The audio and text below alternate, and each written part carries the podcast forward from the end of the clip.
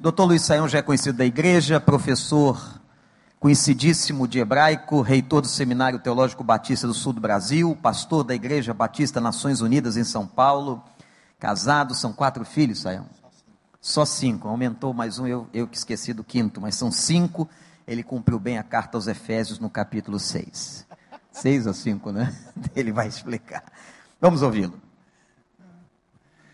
Graça e paz aos irmãos. Muito boa noite a todos. É um prazer estar aqui. Queremos agradecer o convite da amada igreja e a oportunidade de estar aqui nesta noite para compartilhar a palavra do Senhor com todos os nossos amados, apesar das dificuldades aí que uh, estamos tendo aí por causa do mau tempo, é muito bom ter a possibilidade de, de fato, aprender um pouquinho mais da palavra de Deus nessa noite. Meus queridos, uh, eu, em primeiro lugar, gostaria que a gente pensasse um pouco na realidade que está acontecendo na carta aos Efésios, entendendo o que a gente vai observar, se nós abrirmos aí logo no começo, capítulo 1, a gente vai ouvir o texto que diz: Paulo, apóstolo de Cristo Jesus, pela vontade de Deus aos santos e fiéis em Cristo Jesus que estão em Éfeso. A vocês, graça e paz da parte de Deus, nosso Pai, e do Senhor Jesus Cristo. Bendito seja o Deus e Pai de nosso Senhor Jesus Cristo, que nos abençoou com todas as bênçãos espirituais nas regiões celestiais em Cristo. Vamos aí começar a nossa reflexão sobre essa carta tão importante. O que que precisamos entender? O evangelho começa a ser pregado e começa a se espalhar pelo mundo antigo através principalmente das viagens do apóstolo Paulo. E Paulo vai ter na cidade de Éfeso a cidade mais importante do seu ministério.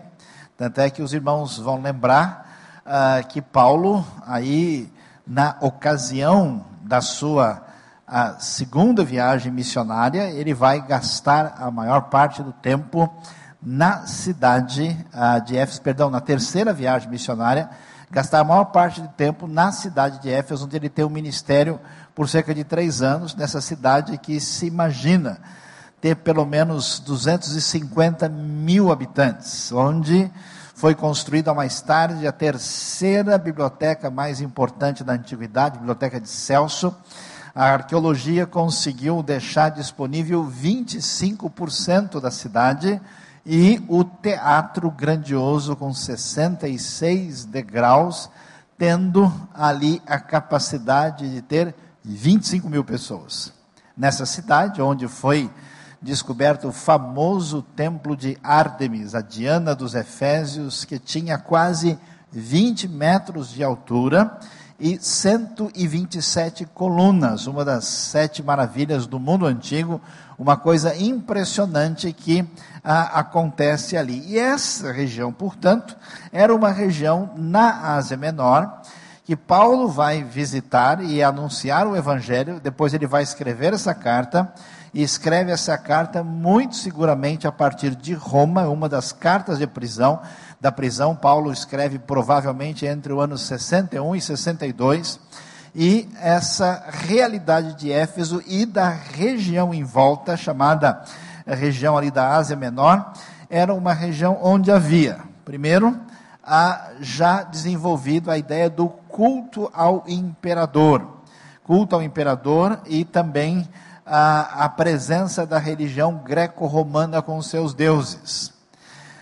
Número dois, a presença de elementos judaicos na região que eram misturados com esse elemento pagão, que é mais facilmente observado, por exemplo, na carta aos Colossenses. Número três, uma coisa muito impressionante, que eram chamados cultos de mistério além da adoração da deusa e cultos que envolviam sincretismo com deuses do Egito, eh, de outras regiões, onde cultos bastante radicais, em algumas Décadas depois, chegava a ter até pessoas sendo mortas ao vivo no próprio culto, com sacrifícios de sangue, coisas muito estranhas, numa espécie de tendência de ascese espiritual para chegar a um suposto e pretenso nível mais elevado. Então, é nesse contexto que Paulo vai escrever essa carta, e essa carta que, quando a gente lê e descobre que Paulo ficou pelo menos três anos em Éfeso, a gente estranha a carta porque ela é uma carta muito teológica, muito impessoal. Uh, uma carta que não parece ser uma carta escrita para as pessoas da igreja que Paulo conheceu. E o que ajuda a gente a entender por que a carta é assim, em vez de simplesmente achar que a carta nem tem nada a ver com Paulo, é entender que a importância da carta foi tão grande que até os estudiosos descobriram diversos manuscritos, cópias de Efésios, que no capítulo 1, onde nós lemos no verso 1, aos fiéis de Cristo Jesus que estão em Éfeso, essa expressão em Éfeso está ausente de alguns desses manuscritos encontrados. Por quê? Porque possivelmente esta carta foi uma carta circular, não dava para fazer Ctrl C, Ctrl V. Não dava para copiar né, e anexar o arquivo, adicionar né, alguém para a gente colocar nos destinatários. Então o jeito era copiar a carta inteira de novo. E por isso é possível que essa carta tivesse diversos destinatários.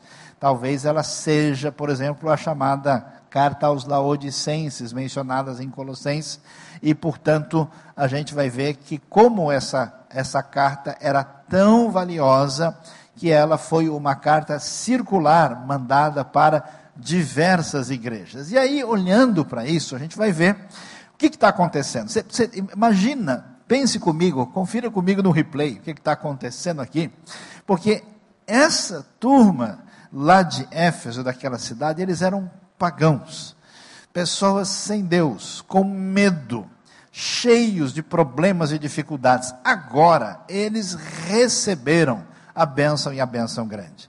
E o objetivo de Paulo, especialmente na primeira parte da carta, que é mais teológica, a segunda carta, a segunda parte mais prática, que a gente vai começar a lidar diretamente no sábado.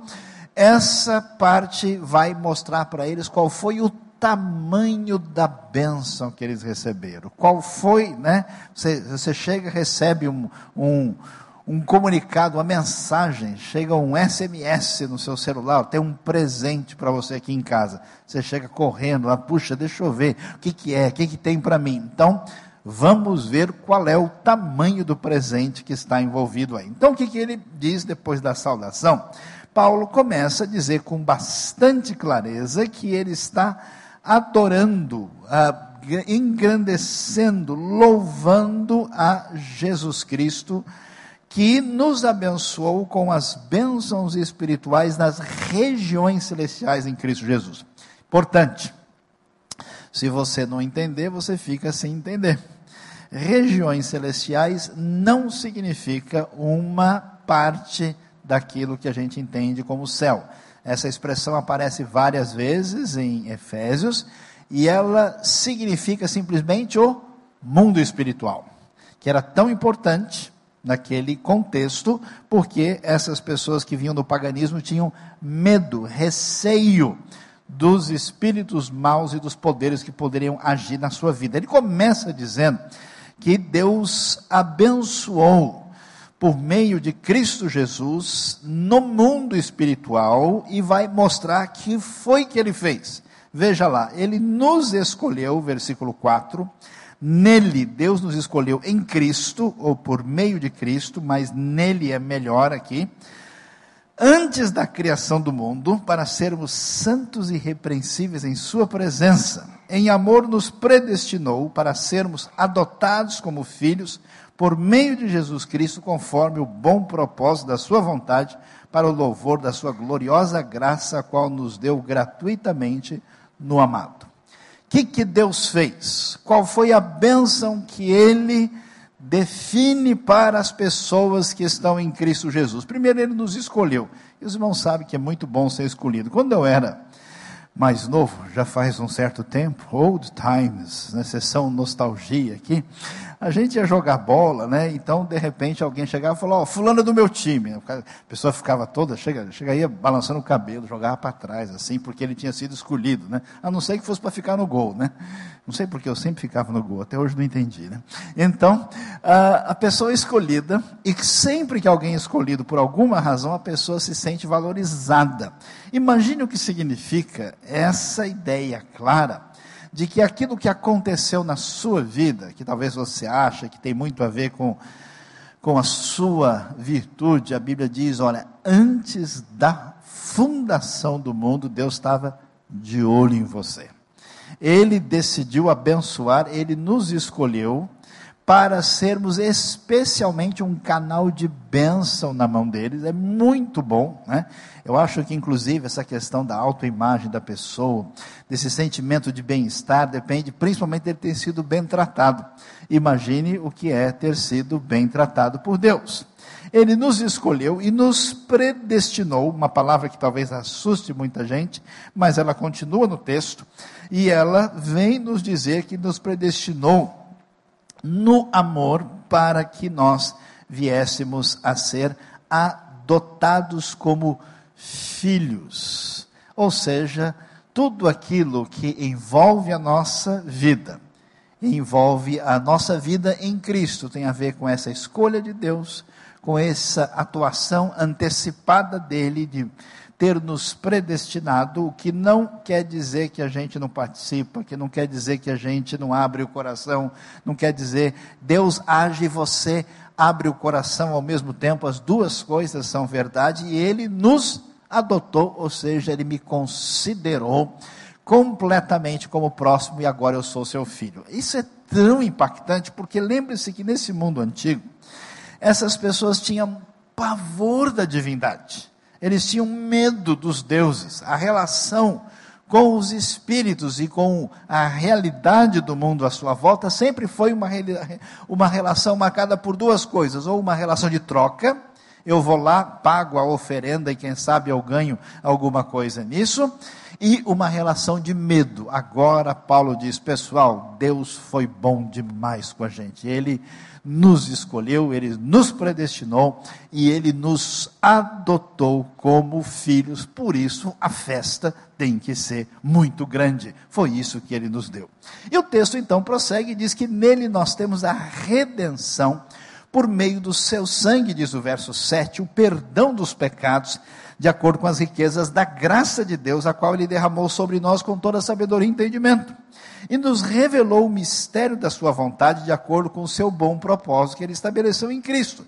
Isso é de fazer convergir em Cristo todas as coisas celestiais ou terrenas na dispensação da plenitude dos tempos. Nele fomos também escolhidos, tendo sido predestinados conforme o plano daquele que faz todas as coisas segundo o propósito da sua vontade, a fim de que nós, os que primeiro esperamos em Cristo, sejamos para o louvor da sua glória.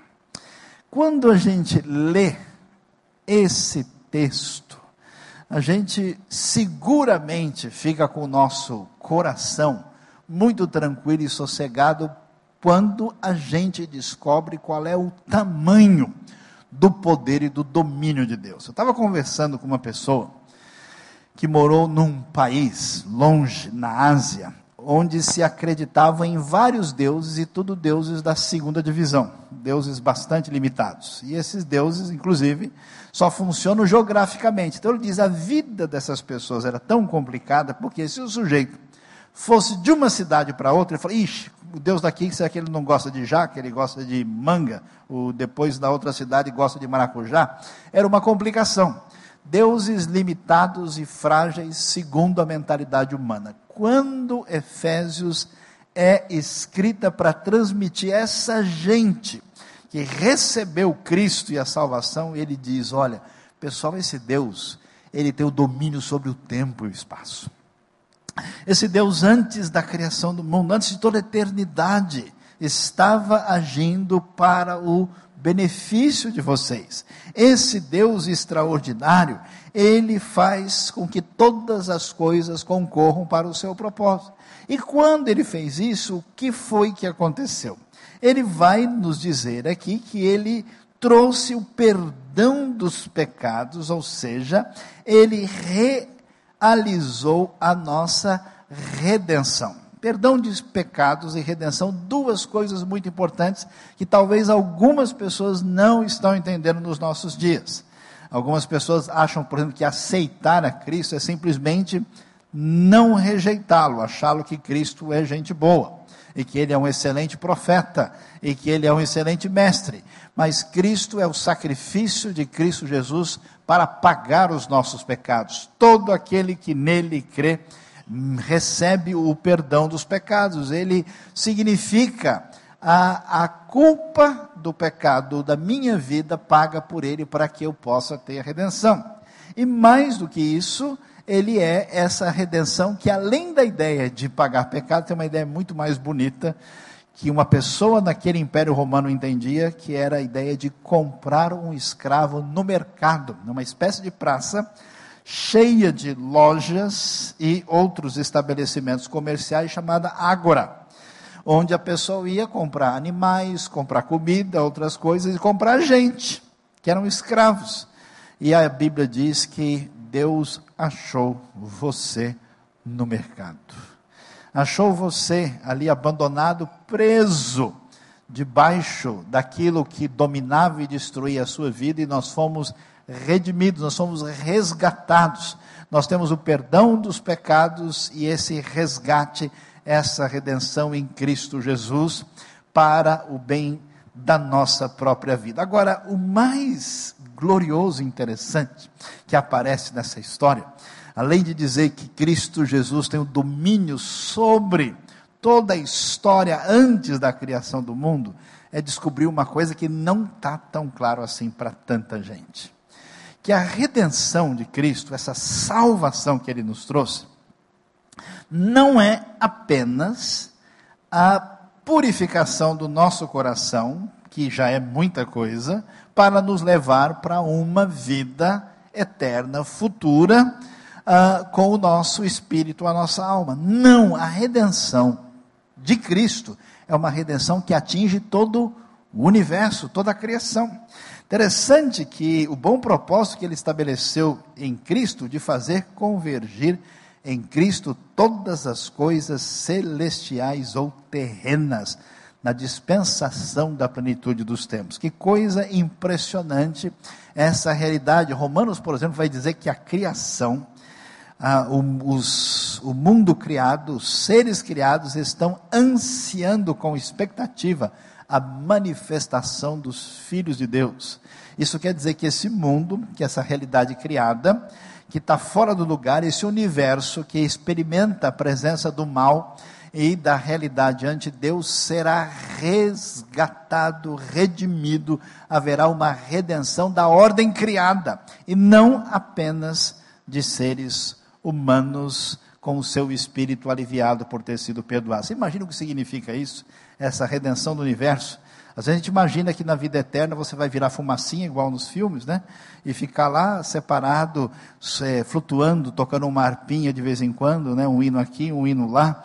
Ah, a coisa na Bíblia é bem diferente. A criação vai ser resgatada e seguramente aqueles que são redimidos estarão a serviço de Deus no universo. Essa realidade aparece aqui e Paulo vai prosseguir dizendo: quando vocês ouviram e creram na palavra da verdade, o evangelho que os salvou, vocês foram selados com o Espírito Santo da promessa, que é a garantia da nossa herança até a redenção daqueles que pertencem a Deus, para o louvor da sua glória. O que, que é a mensagem principal para a minha vida, pela qual eu comemoro tudo aquilo que Deus fez em Cristo, é o Evangelho que o salvou, o Evangelho da sua salvação. Você sabe que o maior problema que qualquer pessoa enfrenta na vida é exatamente a consciência equivocada de que ela não precisa de ajuda É impressionante observar que, à medida em que uma pessoa tem elementos positivos na sua vida e de alguma maneira ela se sente autossuficiente, ela depois de um certo tempo imagina que ela é dona da situação, por isso que quando a pessoa se acha inteligente, quando a pessoa se acha importante, quando a pessoa uh, tem algum recurso a mais, muitas vezes a pessoa perde bastante da sua humildade e acha que tem o domínio da situação. Há pessoas que são tão autossuficientes que mesmo o médico dizendo para ele que ele tem necessidade de cuidar da sua saúde, ele não ouve nada disso, é mais conhecido como sujeito teimoso.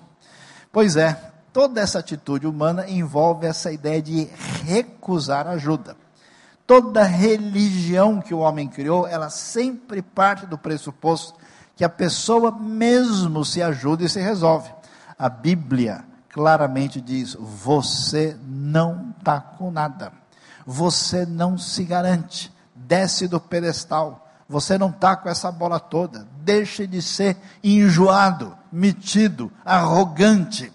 Admita a sua, ação de necessidade, a sua situação de necessidade e entenda que só Deus pode salvar de verdade.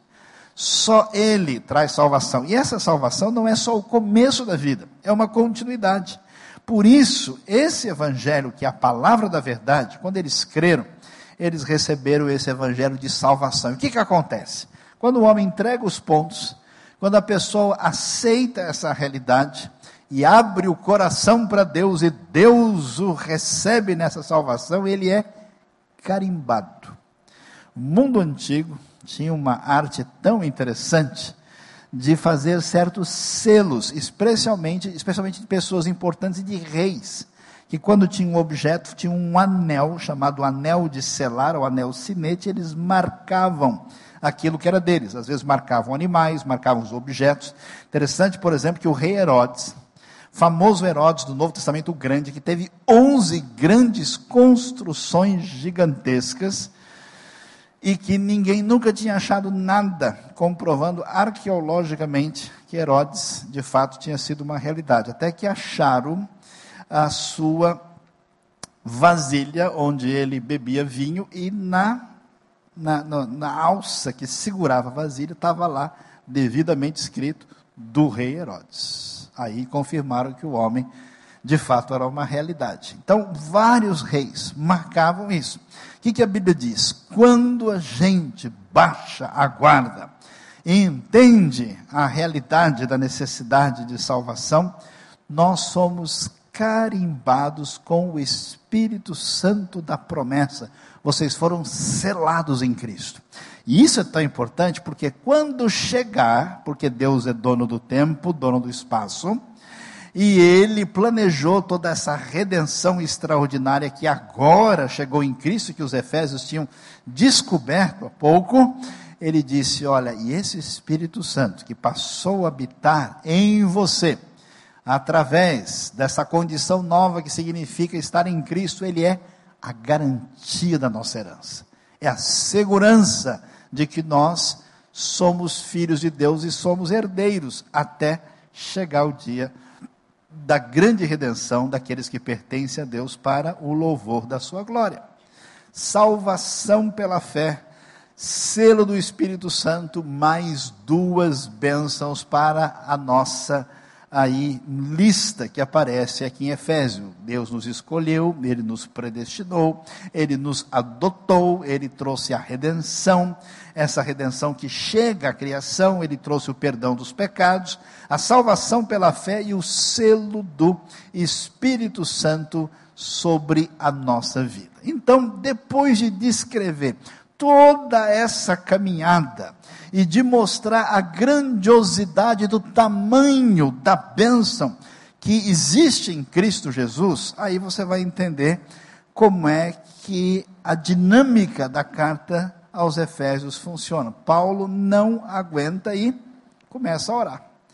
Preste atenção, quando você lê e estudar o Novo Testamento direitinho, especialmente algumas cartas, às vezes Paulo escreve, escreve e termina cantando, como aparece em Romanos capítulo 11. Aqui ele escreve, depois de afirmar tantas coisas especiais e importantes, ele começa a orar. Aí ele diz o que no verso 15? Por essa razão, desde que ouvi falar da fé que vocês têm no Senhor Jesus e do amor que demonstram para com todos os santos, não deixo de dar graças por vocês, mencionando-os em minhas orações.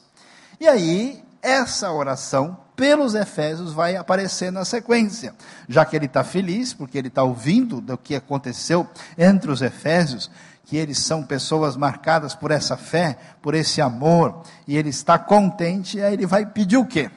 Qual é a oração que você faria? Se a gente interrompesse agora a nossa a reflexão, nosso estudo, e falasse, meus irmãos, vamos agora orar, quais são os pedidos que a gente faria? Ah, pastor, olha, porque eu estou com um problema de saúde lá em casa. Estou querendo ganhar o salário dobrado, não que o cheque seja dobrado, mas que seja o valor duas vezes mais. Né? Não, estou querendo que Deus né, dê um jeito lá no meu amigo, está dando problema lá na empresa. Paulo vai escolher razões importantes que devem ser a base da nossa oração. Ele falou sobre a salvação, a eleição, a predestinação, a adoção e a redenção, e agora vem a hora da oração. Que, que nós temos lá? Peço que o Deus do nosso Senhor Jesus Cristo, o glorioso Pai, lhes dê espírito de sabedoria e de revelação no pleno conhecimento dele. Todo mundo gosta de ter conhecimento. A gente vê uma conversa assim de quatro, cinco pessoas e cada um quer falar que sabe mais do que o outro, direto ou indiretamente. Não, porque eu conheço, ah, mas eu conheço o outro melhor. Aí começa, né? Aquela história assim, desde o sujeito simples do interior que começa contando um caos e o outro conta um caos mais interessante que o dele. Você vê pessoas na igreja conversando, cada um né, quer dizer que sabe mais versículo, é uma coisa complicada, né? todo mundo quer ter conhecimento. E no tempo dos Efésios e do pessoal da Ásia Menor, o pessoal diz o seguinte: o conhecimento tem que ser pleno porque existe uma distância entre a realidade da terra e a realidade de Deus, que é uma distância chamada plenitude. E para que a gente atinja a plenitude, inclusive a plenitude do conhecimento, a gente tem que subir nesses degraus por meio de uma experiência de conhecimento iluminado superior. Entre os colossenses, Paulo vai falar com clareza que eles estavam perdendo o caminho, sem entender o que realmente significa, o que vale a pena. Paulo vai, nesse contexto, observe a sensibilidade dele, sabendo que o pessoal está atrás de conhecimento meio que pleno, mas meio que místico, e vai buscar um tipo de iluminação, ele diz: Pessoal, eu estou orando, sabe por quê? Para que Deus abra direitinho a cabeça de vocês. Você já conversou com uma pessoa teimosa? Um sujeito complicado, travado nas quatro rodas, que você fica desesperado, come a unha, fica nervoso, irritado, fala: Nossa, eu tenho vontade de entrar na cabeça desse indivíduo para ver se eu boto. Não é possível que ele não consegue entender. Você já teve essa experiência? Pois é. Olha só como isso é uma dificuldade na nossa vida e a oração que eu espero que hoje à noite os irmãos façam, semelhante a de Paulo, é que Deus nos dê espírito de sabedoria e de revelação no pleno conhecimento dele. A riqueza que você tem na sua vida é o tipo de pessoa que você se tornou. As coisas externas, qualquer ladrão leva embora. Interessante como a gente vai criando mecanismos para não deixar que as pessoas levem ao que nós temos. A gente põe senhas no celular, desativa aqui, põe alarme em casa, põe alarme no carro, faz um monte de coisa para manter o que é nosso junto com a gente. Mas todas essas coisas um dia vão embora porque você vai embora, elas vão ficar. Agora, o que não vai embora é o que Deus construir na sua vida. Por isso, não seja um sujeito medíocre. Abra sua mente. Abra o seu coração na direção certa. Não vá na direção errada. Para que Deus lhe dê sabedoria e esse coração aberto para o que Deus revela na busca de um conhecimento profundo sobre Cristo, sobre a palavra divina. E ele prossegue, orando mais. Oro também para que os olhos do coração de vocês sejam iluminados. É claro que é uma metáfora. Coração na Bíblia, na maior parte das vezes, não quer dizer coração. Coração no Brasil, na nossa civilização latina, sempre é sentimento, né? É a teologia do Roberto Carlos, são tantas emoções, é do coração. Mas o coração significa, mente significa o homem interior por completo. Então, os olhos do coração significa que Deus quer que você enxergue, que eles sejam iluminados, a fim de que vocês conheçam a esperança para a qual Ele os chamou, as riquezas da gloriosa herança dele nos santos. Olha como é bonito isso. As in, e a incomparável grandeza do seu poder para conosco, os que cremos, conforme a atuação da sua poderosa força. Por que é que a gente toma decisão errada na vida? Por que, que a gente entra por caminhos dos quais a gente se arrepende? Porque a nossa visão está complicada. Por que, que você recusa perdão para uma pessoa? Porque você acha que a sua defesa faz todo sentido. Por que, que você faz uma coisa que você depois se arrepende? Porque você queria proteger o seu lucro e a sua vantagem. Será que vale a pena? O que, que Deus quer? Quer que você conheça a esperança para a qual Ele chamou você. Ah, quando a gente vê o olho de alguém que conhece que o Evangelho é uma esperança absolutamente superior a tudo, a gente vê como é que essa pessoa tem as prioridades no lugar. Essa pessoa conheça as riquezas da gloriosa herança dele nos santos. Quando alguém age de uma forma ante-Deus, contra a vontade de Deus, a gente percebe que a herança dela está em outro lugar. Que existe outro elemento que está de fato ocupando o seu coração, a sua prioridade. Mas quando ele descobre como isso é glorioso, como isso tem mais valor, ele vai gastar o seu tempo, o seu recurso, a sua mente, o seu coração na direção certa e a grandeza do seu poder incomparável as pessoas na sociedade sempre se comportam principalmente por meio do tráfico de poder. Você conhece uma pessoa, não parece muita coisa, mas ó, fulano de tal, ele é o diretor. Opa, peraí, deixa eu. Oi, prazer. o senhor é muito simpático. Vem cá, deixa eu dar um abraço. Né? Mas se o sujeito é feio, é pobre, mora longe, Deus abençoe, estou orando por você. Então é complicado. A realidade do mundo é assim. Mas quando a gente descobre que o poder pertence a Deus, que a incomparável grandeza do poder dele para conosco, a gente certamente tem uma direção diferente. Para os Efésios era um consolo, porque eles tinham medo de quem? Do imperador romano, de quem tinha o poder. Eles achavam que quem tinha o poder eram os espíritos à sua volta. Achavam que o poder estava na mão daqueles que os maltratavam e dominavam a sociedade.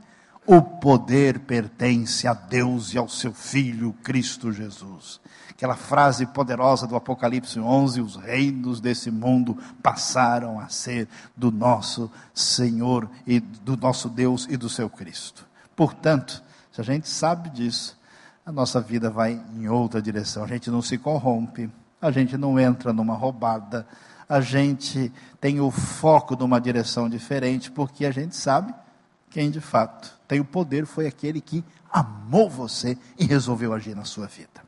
Portanto, é a razão da oração envolve apenas uma coisa. Paulo quer que a gente, de fato, usufrua dessas bênçãos. Tudo aquilo que Cristo fez, que está lá, você tem que fazer o download e instalar na sua vida. Às vezes está até na área de trabalho, mas não funciona, não tem o arquivo executável. A coisa não está legal.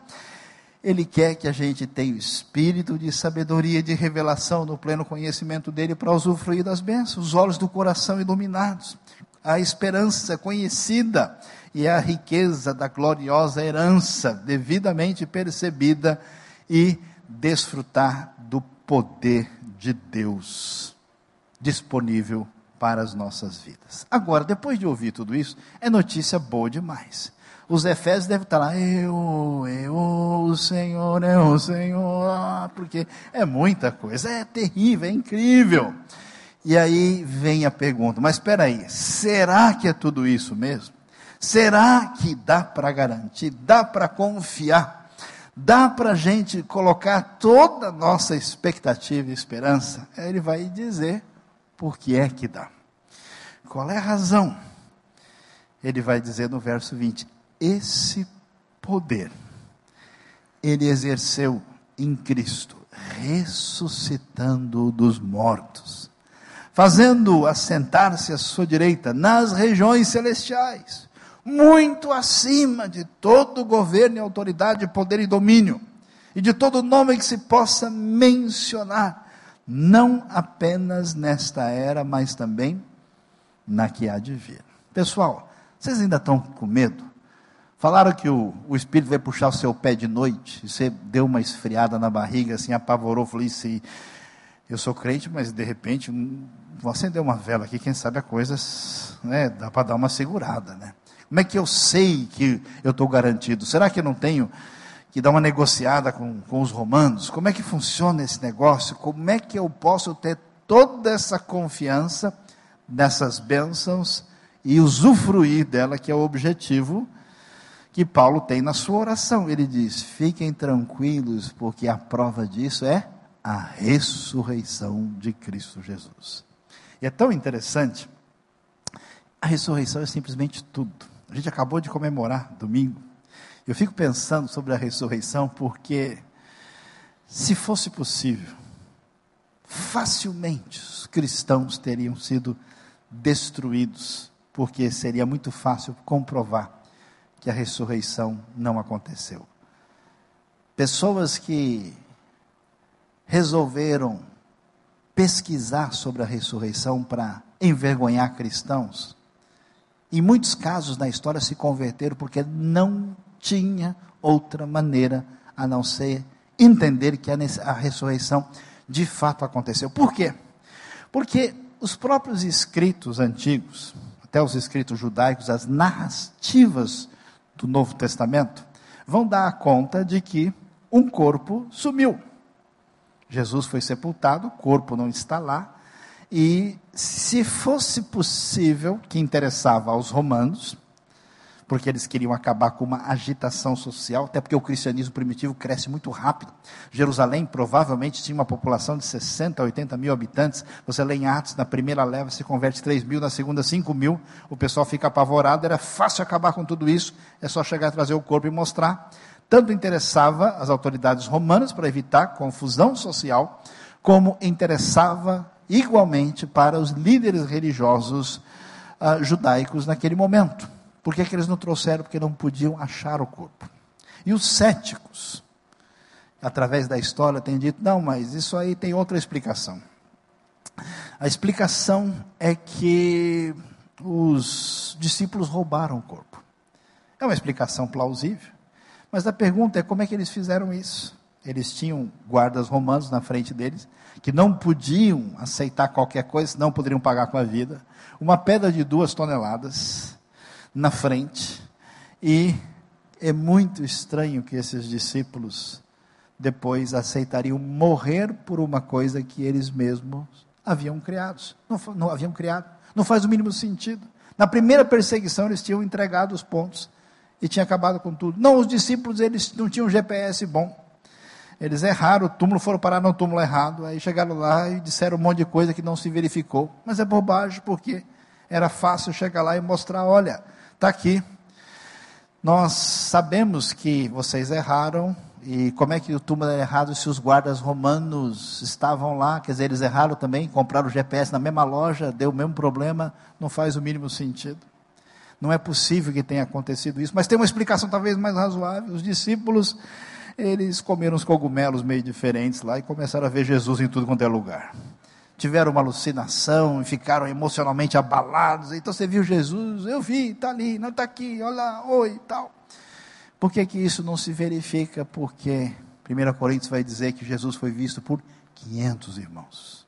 500 pessoas juntas não têm alucinação. Ele apareceu várias vezes para pessoas diferentes em momentos diferentes. E para mim, a prova mais definitiva de todas é a narrativa dos evangelhos. Por quê? Porque quando você pensa que uma história foi criada, e foi criada para atingir algum objetivo, e ela foi criada para fazer ah, algum movimento político ou de outra natureza, isso teria que ser muito bem bolado. E os evangelhos, eles são feitos de uma maneira em que as diferenças entre eles são deixadas ali sem preocupação, de propósito. Se acontecer um acidente aqui na Barra e a gente chamar três, quatro testemunhas para conversar, e elas todas contarem a mesma história, ah, o juiz certamente não vai acreditar, porque falou: essa história igualzinha dos três tem alguma coisa nisso aí. Esse pessoal combinou, porque ninguém conta o testemunho igual. O fato da história ser um pouquinho diferente, como acontece, é exatamente sinal de autenticidade. As supostas dificuldades dos evangelhos são a prova da sua autenticidade. E a prova máxima é ler João capítulo 20 quando está na hora de o sepulcro ser visitado, a pessoa que chega lá para contar para todo mundo é Maria Madalena. Nunca um judeu do primeiro século, querendo convencer as pessoas, colocaria uma mulher como testemunha. Isso era rejeitado por eles. Quem fosse inventar uma história jamais usaria isso. Ainda mais uma mulher como Maria Madalena. Por que, que ela aparece? Porque é verdade, ele ressuscitou mesmo. A ressurreição aconteceu e por isso a fé tem toda a segurança. Cristo Jesus ressuscitou e por isso nós temos vida e salvação. Ele ressuscitou dos mortos e quando ele mostrou o poder máximo que alguém pode ter, que é sobre a morte, ele botou todos os demônios para correr. É aquele rapaz que estudou no seminário filosofia, hebraico, grego, teologia, um monte de coisa complicada, e foi parar num campo missionário numa ilha lá no Pacífico. E aí ele foi falar do evangelho para o pessoal, e falou, falou, e o pessoal, a gente não está interessado, não. Por quê? Porque a gente mexe com os espíritos aqui. E o que os espíritos pedem, a gente faz. E quando a gente pede para eles, até pedir para chover, eles fazem chover. Manda parar. Aí o homem apavorou. Essa matéria não tinha no seminário, nunca. Não tinha essa, essa teologia sistemática 12 que contava dessas coisas. E ele não sabia o que fazer, ficou apavorado, chateado. E ele simplesmente falou: Posso, antes de ir embora, né? Fazer uma oração, né? Foi o que sobrou, foi o que se pôde arranjar.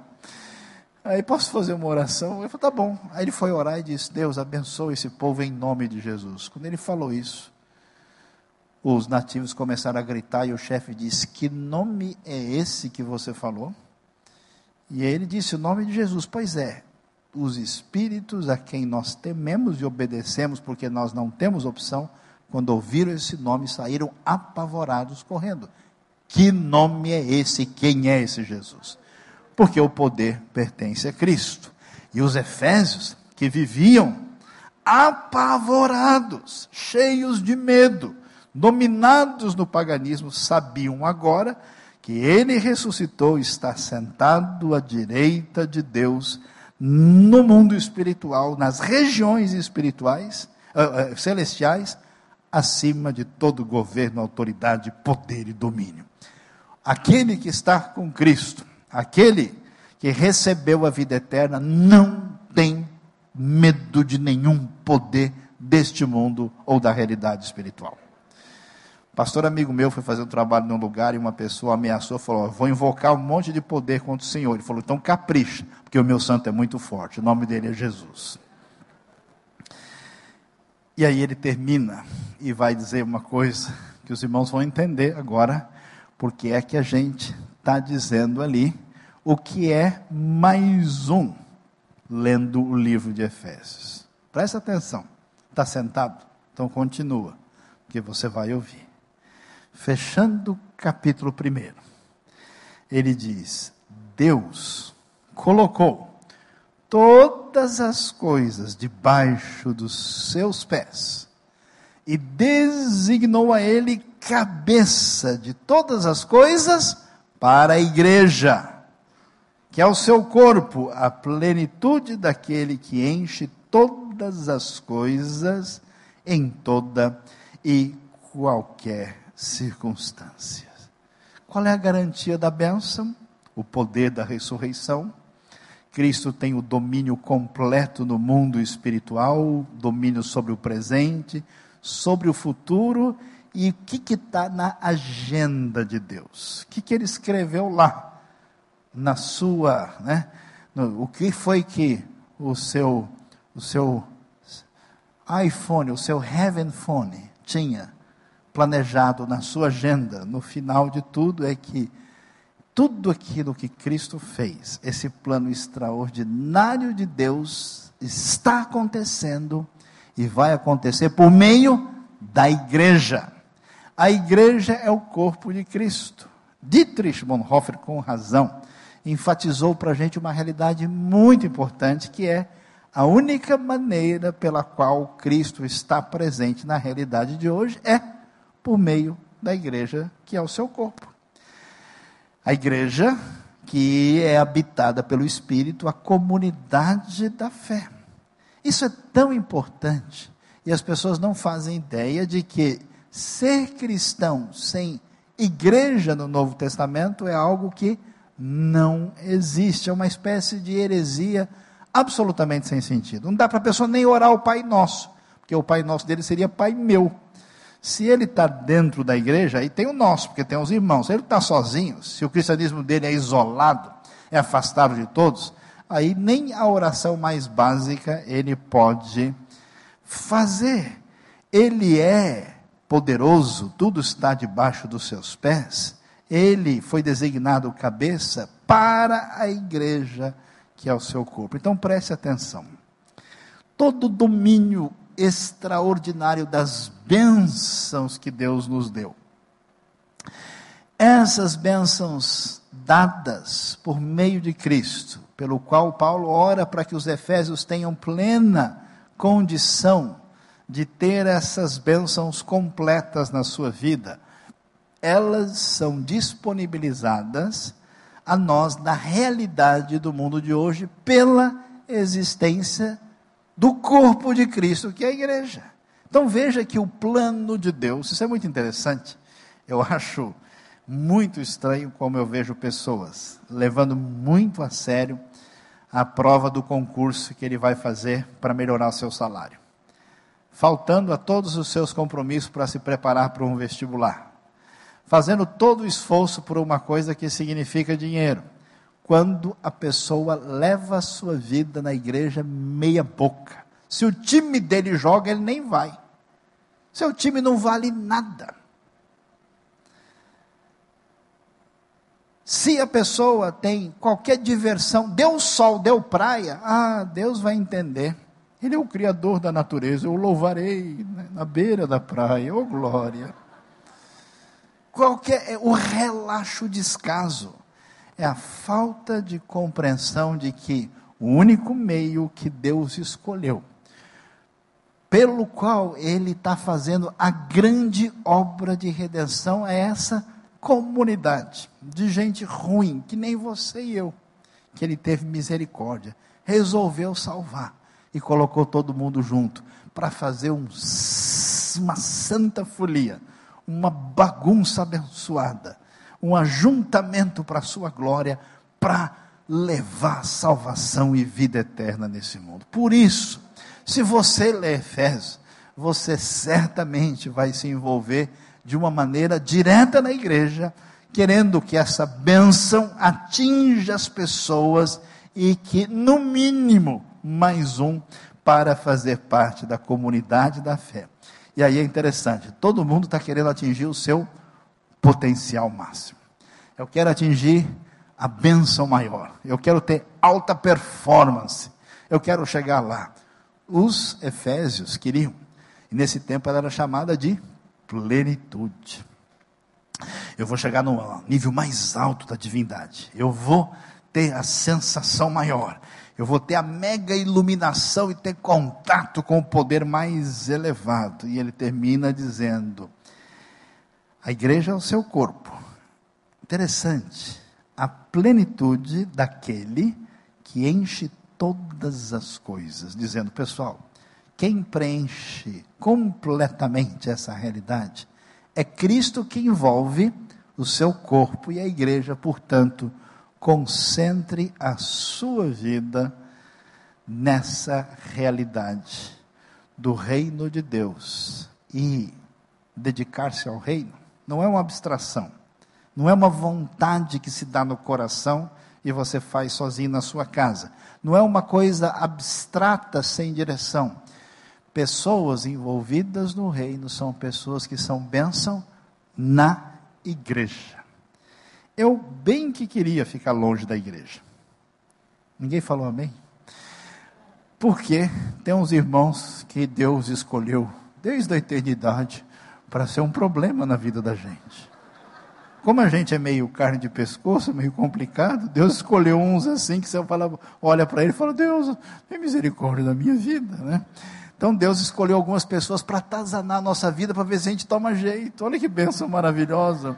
Né? Quem sentiu um calor aqui, levanta a mão nessa noite.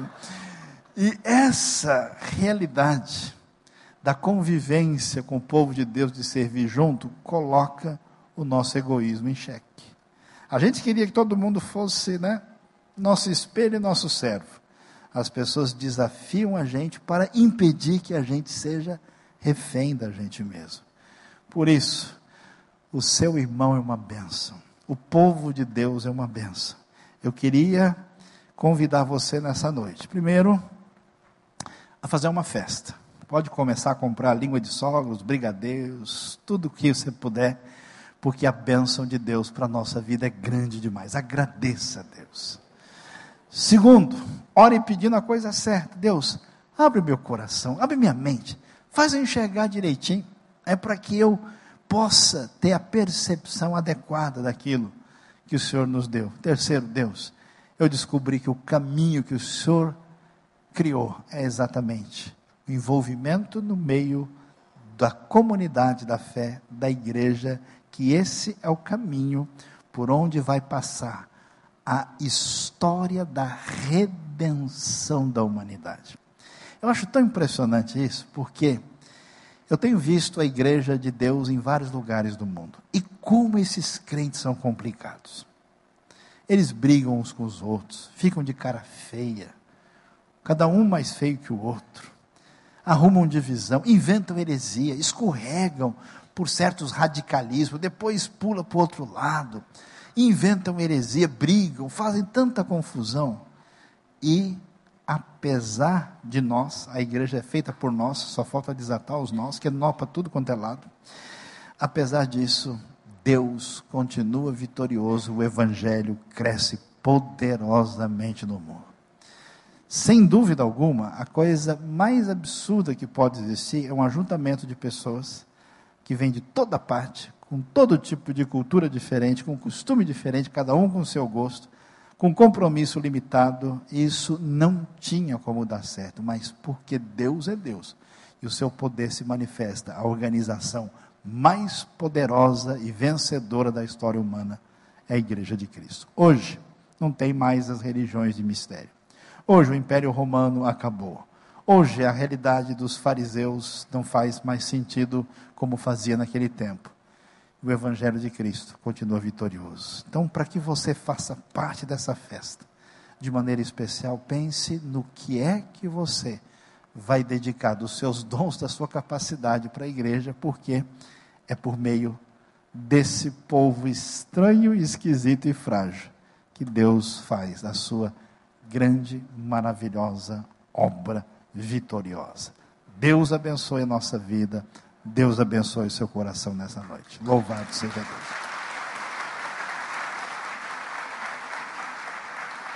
Vamos fazer um ping-pong aqui.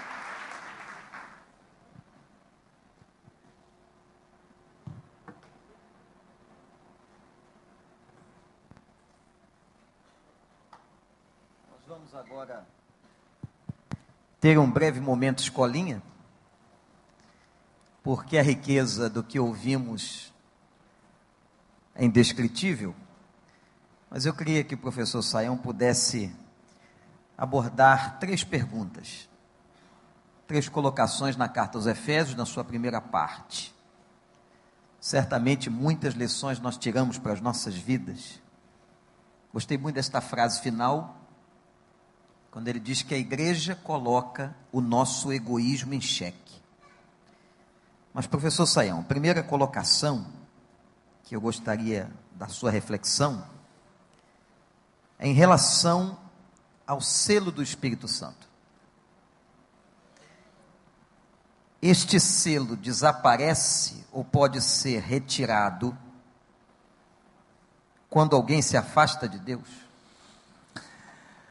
Ah, do ponto de vista da declaração ah, de Paulo, isso não acontece. Porque uma pessoa verdadeiramente selada pelo Espírito é uma pessoa cuja realidade mostra que o Espírito é a garantia. Se a garantia é o Espírito, a garantia não é a pessoa.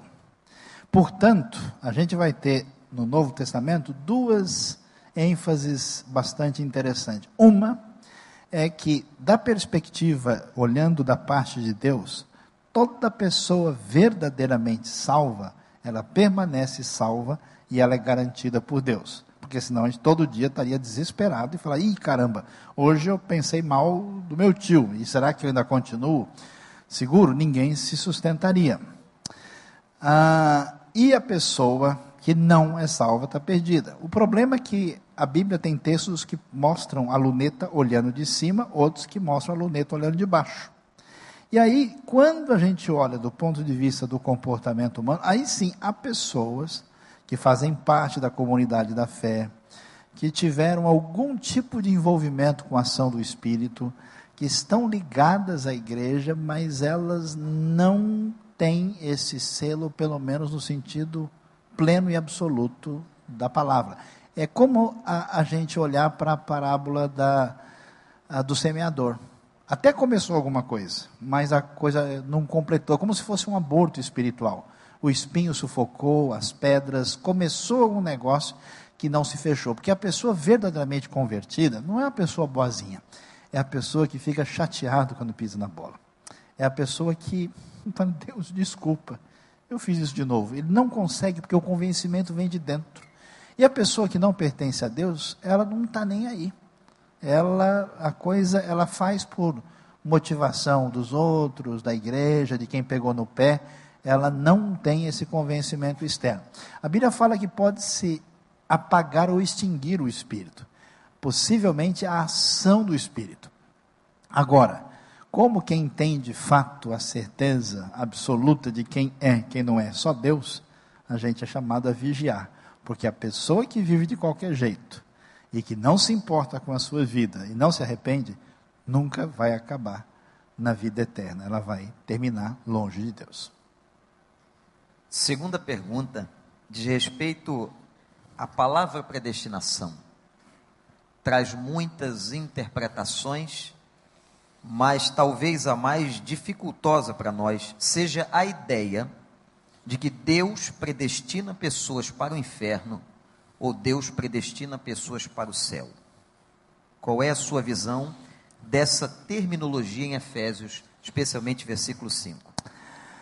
Ah, a Bíblia não diz em nenhum lugar que Deus predestina pessoas para o inferno. Isso não aparece em nenhum texto que possa de fato se referir a isso. O que o texto bíblico nos diz é que Deus nos predestinou os que foram salvos, e isso pode gerar uma reação em alguns, tentando talvez localizar essa expressão dentro de uma visão fatalista da realidade. Ah, por isso, algumas pessoas tentam dar uma ajudada no texto bíblico, falam, não, Deus predestinou quer dizer que ele sabia antes, então ele só notou. Mas isso não resolve a dificuldade, porque se ele sabia antes, e era todo poderoso, e ele não interferiu, ele podia ter feito alguma coisa. Não tem jeito de acreditar num Deus que é todo poderoso e que de fato é onisciente e não admitir alguma ação de Deus antecipada para o benefício daqueles que vão ser salvos. Portanto, a ideia da predestinação, ela sempre envolve a ideia de Deus fazer isso em amor e predestinar especialmente para que eles sejam santos e sirvam a Deus, que envolve o fato deles terem recebido a fé em Cristo e a salvação. Isso é importante para enfatizar que a salvação não veio de nós e a gente só é salvo porque Deus age, o Espírito age na nossa vida. Qual que é o problema? É que quando a gente pensa desse jeito, fala, puxa, então quer dizer que não adianta, eu não entro no processo, eu não vou interferir, eu não vou escolher, então vou ficar esperando aqui. Se Deus predestinar, tudo bem, se não, eu não posso fazer nada. Bom, em primeiro lugar, não há nenhum caso de uma pessoa que buscou a Deus, Deus falou, você está fora da lista, você não está aqui, vai embora. Não existe isso. E não tem nenhuma ideia ah, de que Deus predestinou uma, uma pessoa e forçosamente ela teve que ir, falar, eu não queria ir, eu detesto, eu queria ir para o inferno, mas estou precisando fazer o quê? Tem, não existe essa ideia, em nenhum lugar. O problema nosso é um problema de lógica, porque a gente acha que se Deus escolhe, a gente não tem condição de escolher. E se a gente escolhe, Deus não participa. A Bíblia apresenta isso como um mistério da fé. É como se fosse duas paralelas que se encontram no infinito. Deus predestina, escolhe e eu participo ao mesmo tempo. Não tem gente predestinada que não tenha escolhido. E não tem gente que não tenha sido rejeitada na predestinação que não rejeite de coração a revelação divina de alguma maneira na sua vida. Portanto, as duas coisas acontecem paralelamente. Eu brinco com isso, eu falo a teologia do Saci Pererê a teologia de uma perna só. Tem uma galera que só quer saber da liberdade humana. Eles tentam tirar a soberania de Deus do processo. E tem uma outra galera que torce só pela soberania de Deus. O ser humano não participa de nada. As duas ideias estão equivocadas, estão radicalizadas. Deus escolhe e você participa também. Como é que isso acontece? Não tenho a mínima ideia, mas só sei que acontece. Terceira e última colocação de respeito à redenção do mundo e da humanidade e o irmão usou a ideia de que há uma redenção cósmica, uma redenção global. Com isso, poderíamos concluir que o céu será aqui? Vamos lá. essa, essa, pergunta é celestial em nosso meio. O que, que acontece? A gente tem, a gente não percebe isso na nossa tradição histórica, uma influência exageradamente platônica na nossa tradição. Essa influência platônica faz a gente achar que as coisas de Deus são todas etéreas e espirituais e afastadas da matéria. Mas isso não é o pensamento bíblico. A Bíblia diz que Deus criou o universo, tudo que ele criou era muito bom. E a ideia é que o mundo material, a criação, glorifica e louva a Deus. Só que a criação está contaminada. Quando a Bíblia fala da redenção, ela fala da minha salvação individual, ela fala da redenção que Deus fala da história, mas também fala da realidade dessa redenção cósmica que atinge o universo, para fazer convergir todas as coisas em Cristo. Essa ideia que também aparece em Colossenses. E para a gente ser bem objetivo e sincero, o que, que a gente tem pensado? A gente tem uma ideia errada. Ou o céu é aqui, ou o céu é lá. Como é que termina o Apocalipse na Nova Jerusalém? E vi a santa cidade que descia do céu. Então, na verdade, quando a Nova Jerusalém desce do céu, ela tem um tamanho, que é um tamanho de 12 mil estádios por 12 mil estádios, cuja altura é suficiente pela visão do mundo antigo para unir céu à terra. Porque o problema sério é Thanatos, é morte, e morte é separação. Portanto, quando ela desce, significa que a separação e a distância entre a realidade de Deus e a nossa não existirá mais. E nós aguardamos o que é a ressurreição. O que é a ressurreição? É ter corpo. Ninguém vai para o céu como fumacinha, vai para o céu com um corpo redimido. O que a gente canta, né? As marcas dos cravos eu vou ver, hei de ver meu redentor. Não é um fantasma, eu vou ver a chaga que perdoou meu pecado, as marcas que me redimiram pela eternidade. Então, diante disso, eu não sei se a gente, por exemplo, vai ter uma redenção da terra e durante um momento da história Deus vai reinar aqui por meio de Cristo, como é a, a tradição pré-milenista, por exemplo, pode ser, não tenho certeza, ou se a gente vai viver nessa, nessa dimensão de Deus, tendo acesso à terra e o universo e outros lugares no universo completamente redimido por Deus. Essas coisas a gente acha, mas a gente só tem o trailer na Bíblia. O filme só estreia mais para frente. Deus abençoe nosso coração. Vamos chegar de pé, meus irmãos. Agradecer a Deus a vida do professor Dr. Saião. É um congresso de Bíblia. Nós amamos essa palavra, a palavra de Deus.